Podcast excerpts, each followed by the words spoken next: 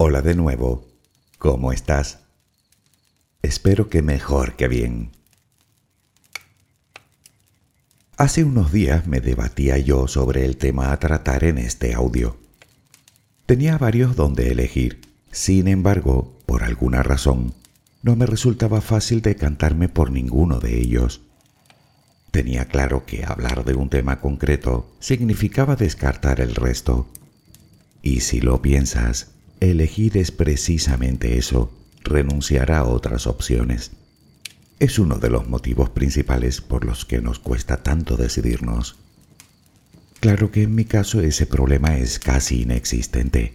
Si no hablo de algo hoy, lo haré mañana y Santas Pascuas. Pero, ¿y si solo pudiera subir un audio? Uno solo. Probablemente aún me estaría devanando el cerebro para acertar con la mejor elección. Afortunadamente no hay muchas decisiones de este tipo a lo largo de la vida, ¿verdad?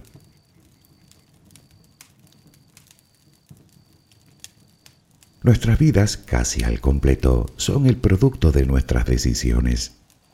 Y es algo que hacemos cada día, desde que nos levantamos. Muchas de ellas son inconscientes. Es decir, que antes de siquiera pensarlo, el cerebro ya ha decidido por nosotros de forma automática. Naturalmente otras muchas son premeditadas y otras puramente emocionales. Aunque hablando de elecciones, también nos queda una alternativa. Podemos decidir no decidir, es decir, dejar que otro elija por nosotros. No cabe duda de que esta última es la más sencilla de todas las opciones, sobre todo porque eludimos toda responsabilidad. Pero ¿es realmente lo que nos conviene? Y la pregunta más importante, ¿existe algún método que nos asegure la mejor decisión? Bueno, tanto como asegurar, no, pero sí que existen recomendaciones para que aumentes, digamos, las probabilidades de éxito.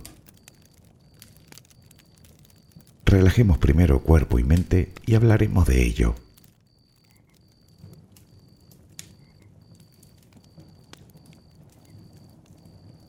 Adquiere la posición que prefieras para dormir. Lo importante es que estés cómoda o cómodo. Puede que no encuentres esa posición ahora. En ese caso, ponte boca arriba, con las manos a los costados y las piernas ligeramente separadas. Relaja los párpados.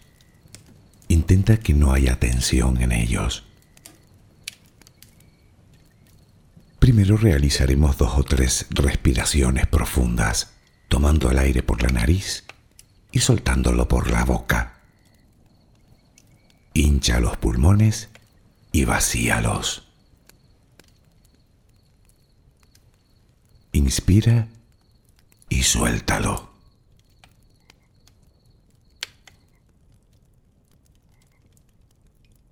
Ahora haremos una inspiración por la nariz, mantendremos el aire un par de segundos, durante los cuales mostraremos gratitud por lo que somos, por lo que tenemos, por lo que el universo nos ha dado y por lo que nos ha de dar. Luego suelta el aire también por la nariz. Repítelo dos o tres veces más. Cada vez que exhalas, notas cómo te vas vaciando de todo lo malo y negativo de tu vida y tu cuerpo se va relajando más y más. Inspira, retén el aire y suéltalo. Deja que salga todo lo que te contamina. Inspira y suéltalo. Sigue respirando tranquila y acompasadamente. Intenta hacer la respiración abdominal, dejando que sea el estómago lo que se balancee con cada respiración. Inspira y suelta, sin forzarlo. Inspira y suelta.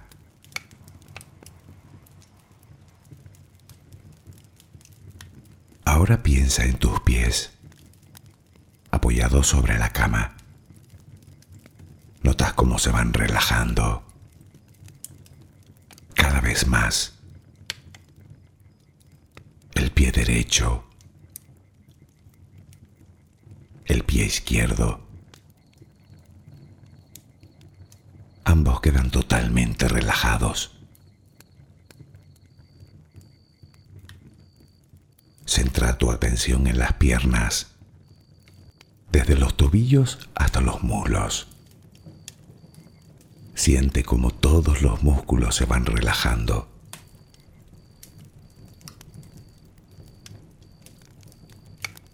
La pierna derecha queda completamente relajada. La pierna izquierda se relaja también. Notas como tus extremidades inferiores han quedado completamente relajadas.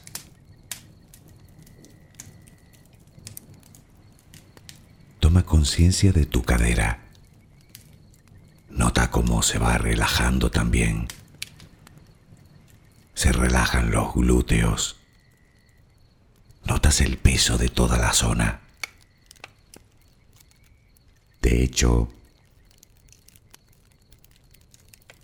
Piensa ahora en tu abdomen y en cómo los músculos de esa zona se van relajando también. Nota el alivio con cada exhalación.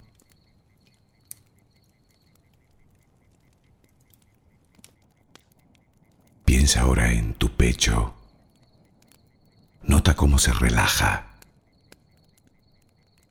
lentamente cada vez más.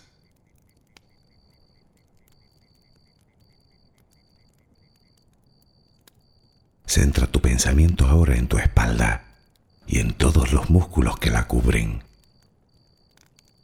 desde la cadera hasta el cuello. Sientes como poco a poco se van relajando.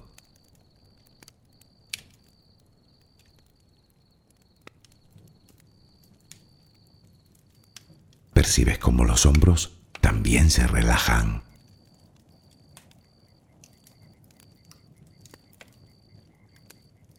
Tu brazo y antebrazo derecho, tu mano derecha, los dedos de esa mano.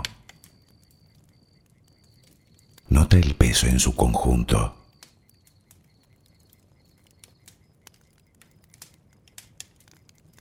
Tu brazo y antebrazo izquierdo, tu mano izquierda, los dedos de esa mano. Nota el peso.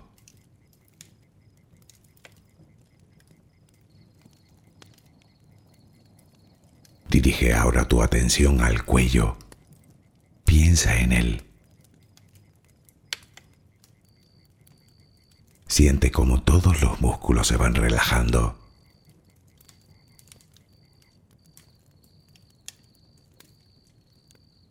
Tu mandíbula. Tus mejillas. Tus párpados. Tu frente.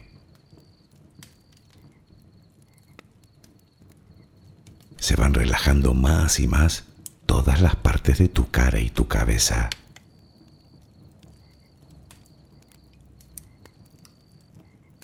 A cada instante sientes como tu cuerpo se va relajando más y más.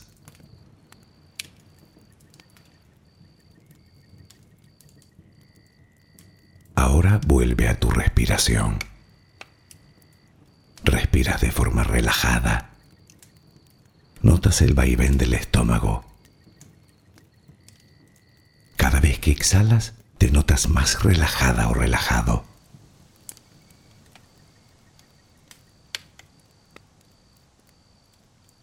Ahora frente a ti aparece una luz. Mírala. Está ahí.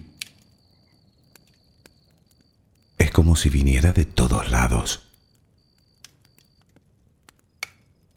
Es una luz muy bella y tranquilizadora.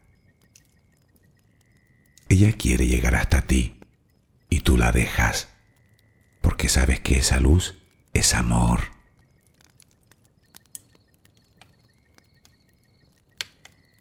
Notas cómo impregna cada parte de ti. Notas cómo atraviesa tu piel y comienza a llenarte por dentro. Sientes cómo te va llenando de paz, cómo te va llenando de tranquilidad, cómo te va llenando de amor.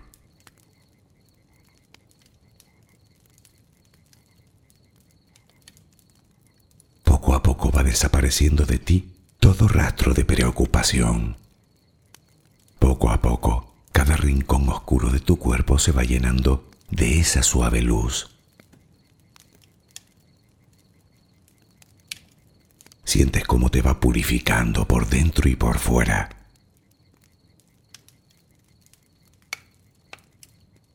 Tomas conciencia de que todo lo que hay en tu interior es serenidad y que ahora mismo no hay nada que temer, porque nada hay que pueda perturbarte. Tal es el poder de esa luz. Energía más poderosa del universo entra y sale de ti, te inunda, te protege, te enriquece, te purifica. Intenta permanecer en esa sensación de paz, en ese baño de luz. Solo respira serenamente.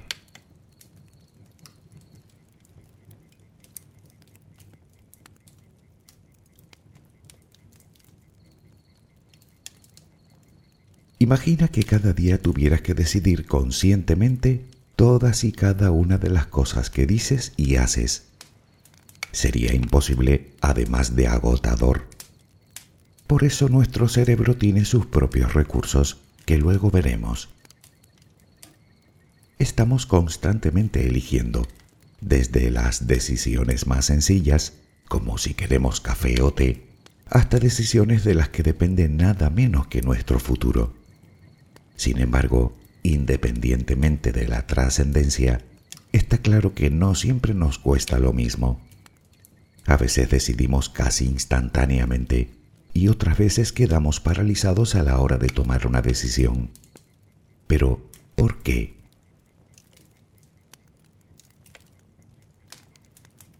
Los científicos llevan décadas intentando descifrar el proceso por medio del cual nuestro cerebro toma las decisiones.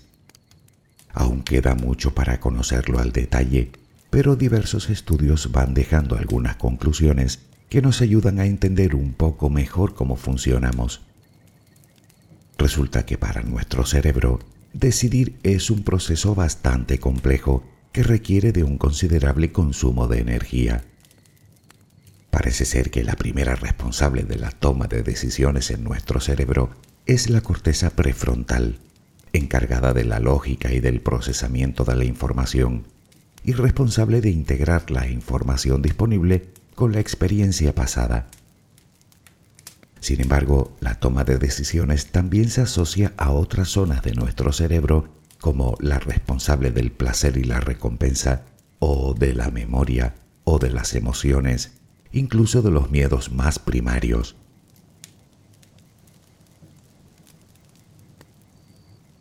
Esto explica por qué muchas veces sentimos que somos incapaces de tomar una decisión.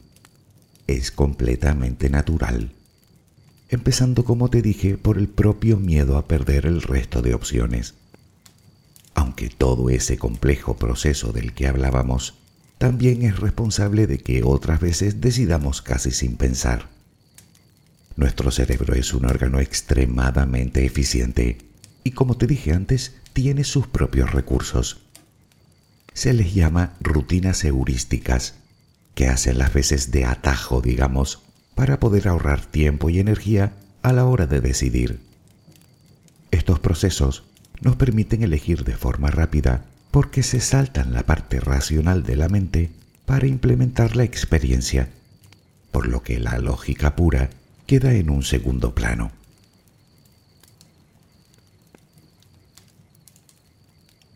La heurística más básica, por así decirlo, es algo que tú conoces muy bien. Lo llamamos sentido común, también conocido como el ensayo y error. Otra es la heurística de autoridad. Sucede cuando decidimos con base a las palabras de otro al que creemos experto en la materia. Otra, la heurística del afecto, cuando elegimos según una primera impresión. También está la llamada heurística de la corazonada educada. Simplemente hacemos un repaso de todo lo que sabemos de un tema y elegimos como resultado de ello.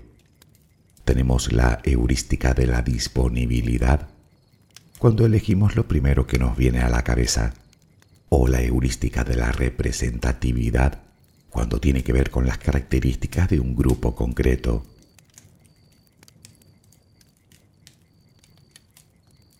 Pero hay más. Hace algún tiempo se realizó un experimento en el que daban a elegir dos bebidas gaseosas similares a una cierta cantidad de sujetos, algo así como una degustación. En un primer caso, los participantes iban a ciegas, no conocían las marcas de las bebidas que tenían en la mesa, y curiosamente una gran mayoría optó por una bebida en concreto. Lo sorprendente del experimento vino cuando repitieron el proceso, pero esta vez sí podían verse las marcas. Resulta que el conocimiento de estas les hacía cambiar de opinión. Dicho de otra manera, el conocimiento de la marca influye sobremanera no solo en nuestra decisión, sino en la misma percepción de los sentidos. Se le denomina la heurística del conocimiento.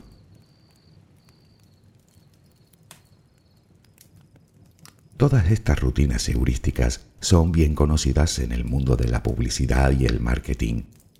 Seguro que has escuchado en un comercial eso de compre ya o no deje pasar la oportunidad o no lo piense y cómprelo ahora. Bueno, pues esa es otra heurística, la de la obediencia. Desde niños se nos enseña la importancia de acatar órdenes y es algo que también participa activamente en nuestras decisiones. Convivimos cada día con estas rutinas y muchas otras, y per se no tienen por qué ser ni buenas ni malas. De hecho, la mayoría de las veces nos permiten una elección eficiente. No obstante, mal utilizadas, pueden ser también verdaderas trampas. Y la razón es simple, porque todas ellas son sesgos que nos limitan las alternativas aumentando el riesgo de equivocarnos. Si lo piensas verás que todas estas rutinas nos impiden ver la situación al completo y en toda su dimensión. Simplemente porque nos dejamos llevar por un pasado que no tiene por qué repetirse o por una idea preconcebida que tal vez tenga que ver poco con nuestra realidad. Ni siquiera el sentido común es infalible. Los experimentos realizados en este sentido revelan que las personas que lo deciden todo con base al sentido común aciertan solo un tercio de las veces.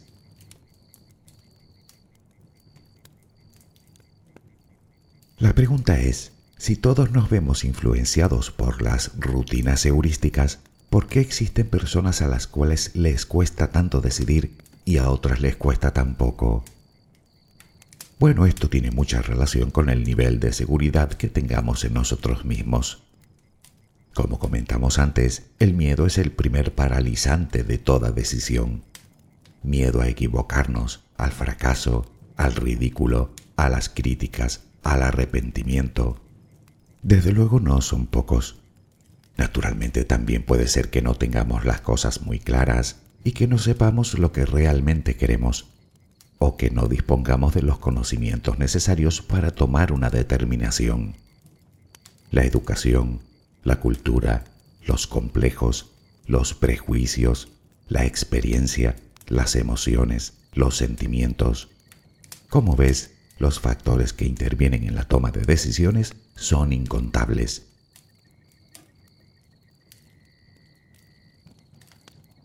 Sabiendo todo esto se podría llegar a pensar que la libertad de elección no es más que una quimera, puesto que todos esos factores y rutinas automáticas deciden por nosotros. Bueno, sí y no. Sí, si nos dejamos influenciar por ellas ciegamente. No, si decidimos lo contrario. ¿Pero se puede? Por supuesto que sí. Y aquí entran un sinfín de trucos que pueden ayudarnos a decidir tanto en las cosas irrelevantes como en las más trascendentales.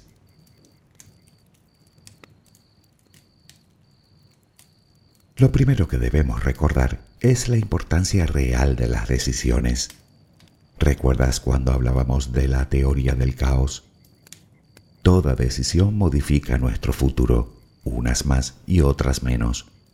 Cada decisión es una causa y debemos esperar el o los efectos de la misma, es decir, sus consecuencias, sea cual sea la opción que elijamos. Mi madre solía decir, con la cuchara que agarras, comes. Claro que aquí llegamos al centro de la cuestión. ¿Cómo garantizarme que estoy tomando la mejor cuchara? Bueno, nunca hay garantías de ello. Sin embargo, todos los especialistas te aseguran que pensar demasiado no hará que tus decisiones sean mejores. Es más, te sugieren que para las decisiones sencillas y cotidianas utilices la razón y la lógica, mientras que para las más difíciles hagas exactamente lo contrario, es decir, que te dejes llevar por tu intuición.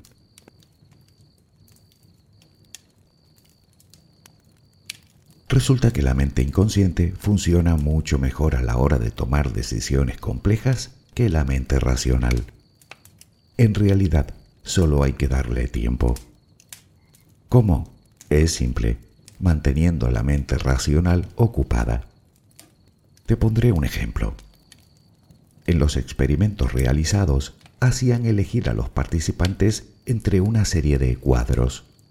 Unos tenían que elegir inmediatamente mientras que a otros se les pedía que antes de tomar la decisión desviaran la atención durante un rato completando un puzzle. En casi todos los casos, estos últimos tardaban menos en decidirse y además quedaban más satisfechos con su decisión. Naturalmente, la opción del puzzle es solo una de tantas que puedes utilizar.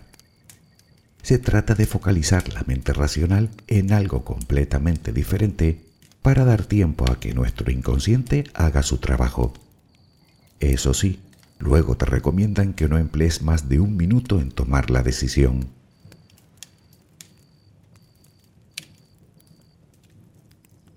El miedo es uno de los enemigos más peligrosos que llevamos dentro a la hora de elegir. De eso no te quepa ninguna duda, simplemente porque no nos deja pensar con claridad. Esto hace que nos detengamos que no tomemos la decisión o que la posterguemos indefinidamente. Pero si lo reflexionas, verás que no es más que un reflejo de nuestras eternas expectativas. Lo cierto es que solemos sobreestimar los efectos de nuestras decisiones, tanto los buenos como los malos, y este también es un dato que concluyen todos los experimentos. Lógicamente, las expectativas son parte de nosotros, pero mejor nos iría si lográramos equilibrarlas un poco, con el fin de evaluar los riesgos desde un punto de vista más objetivo y decidir realmente cuáles de ellos estamos dispuestos a asumir.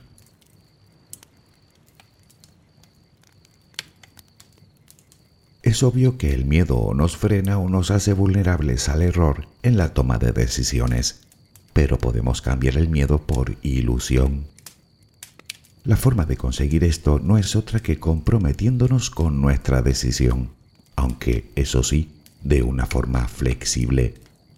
Me explicaré. Seguro que alguna vez habrás empezado a leer un libro y al poco te das cuenta de que te aburre. Sin embargo, haces un esfuerzo sobrehumano por terminarlo. ¿Por qué? Porque tomaste la decisión de leerlo pues de la misma forma puedes tomar la decisión de abandonarlo. A eso me refiero. Es como quien pierde al juego y toma la firme determinación de recuperar lo perdido jugando más. El error es consustancial a nosotros, pero ya sabes lo que dicen, errar es humano rectificar de sabios. Además, se trata de tu inalienable derecho, cambiar de opinión.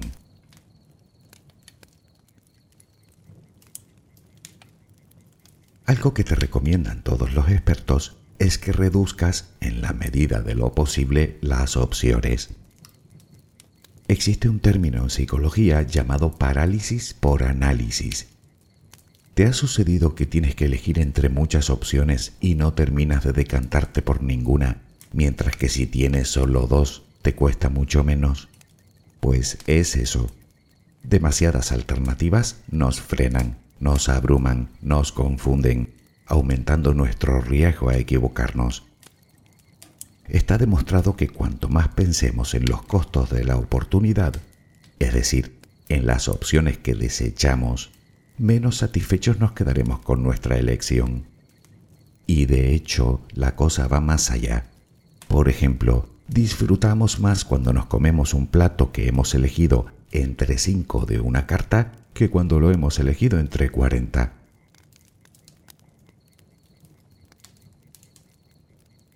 Aún así puede que llegado el caso de tomar la decisión, te siga costando un mundo. En estos casos debes identificar antes tu propósito, el objetivo que conlleva cada elección y dejarte guiar por tu intuición. ¿Sabías que tardamos una décima de segundo en formarnos un juicio de alguien desde que lo vemos por primera vez? Una décima de segundo. Nuestro cerebro es mucho más listo de lo que creemos. Por lo tanto, deja que haga su trabajo. Confía en él. En cualquiera de los casos, siempre es bueno escuchar a los demás, sus experiencias, sus opiniones. Ojo, no se trata de hacer lo que los demás dicen ni compararnos con nadie. Tú eres tú, ni eres yo, ni el otro, ni el de más allá. Me refiero a abrir nuestro abanico de posibilidades para así poder construir mejor nuestra propia decisión.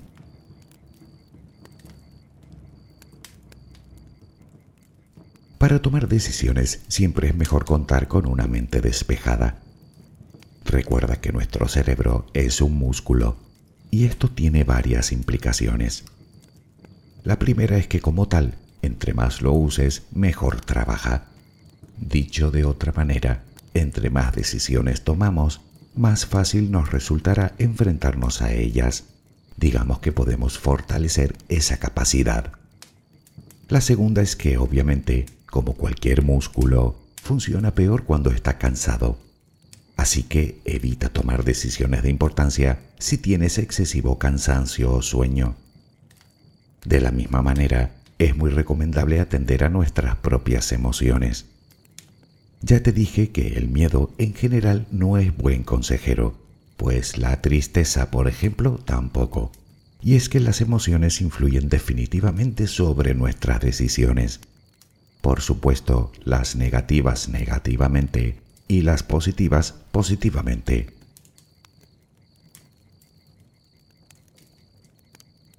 Aclárate con lo que te gusta y con lo que no te gusta, con lo que deseas y con lo que no deseas, con tus normas, con tus principios, con tus valores.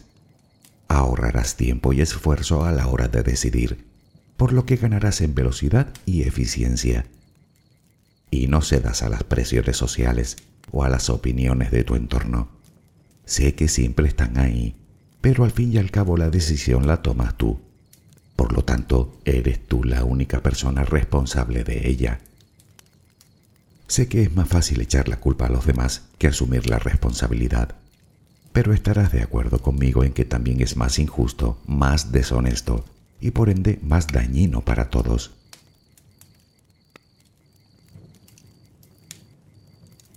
Algo que tampoco sirve para nada salvo para envenenarnos lentamente, es estar todo el día quejándonos de nuestros propios errores, de lamentarnos constantemente de lo irremediable. Somos humanos. ¿Y qué? ¿Crees que existe alguien que no se equivoque nunca? Piénsalo.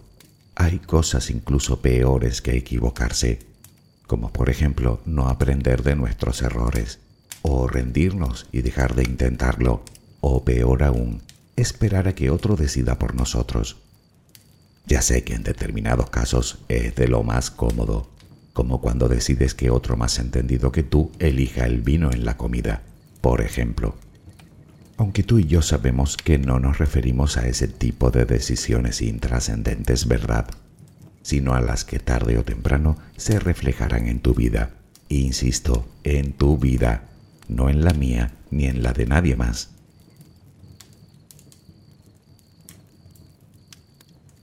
Pero, ¿y qué hago si aún me paralizan las dudas?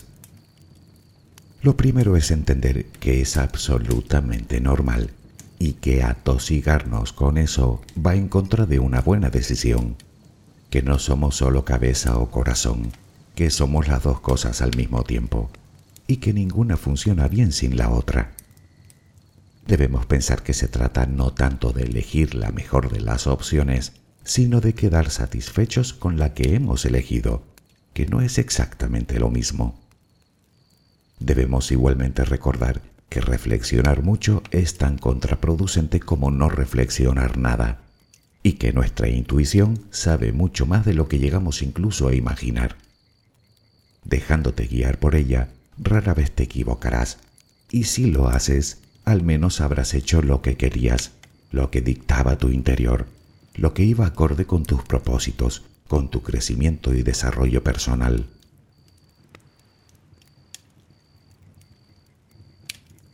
Tu mañana será el resultado de las decisiones que tomes hoy.